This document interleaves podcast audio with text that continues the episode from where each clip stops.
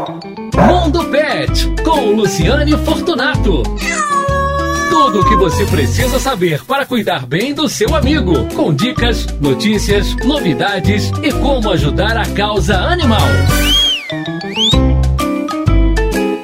No verão, idas às praias, piscinas e cachoeiras podem ser inevitáveis. Caso o tutor queira levar o cachorro de estimação ao passeio, é importante verificar se o destino é pet friendly, ou seja, se aceita animais. Não esqueça de fazer um check-up clínico veterinário antes do passeio.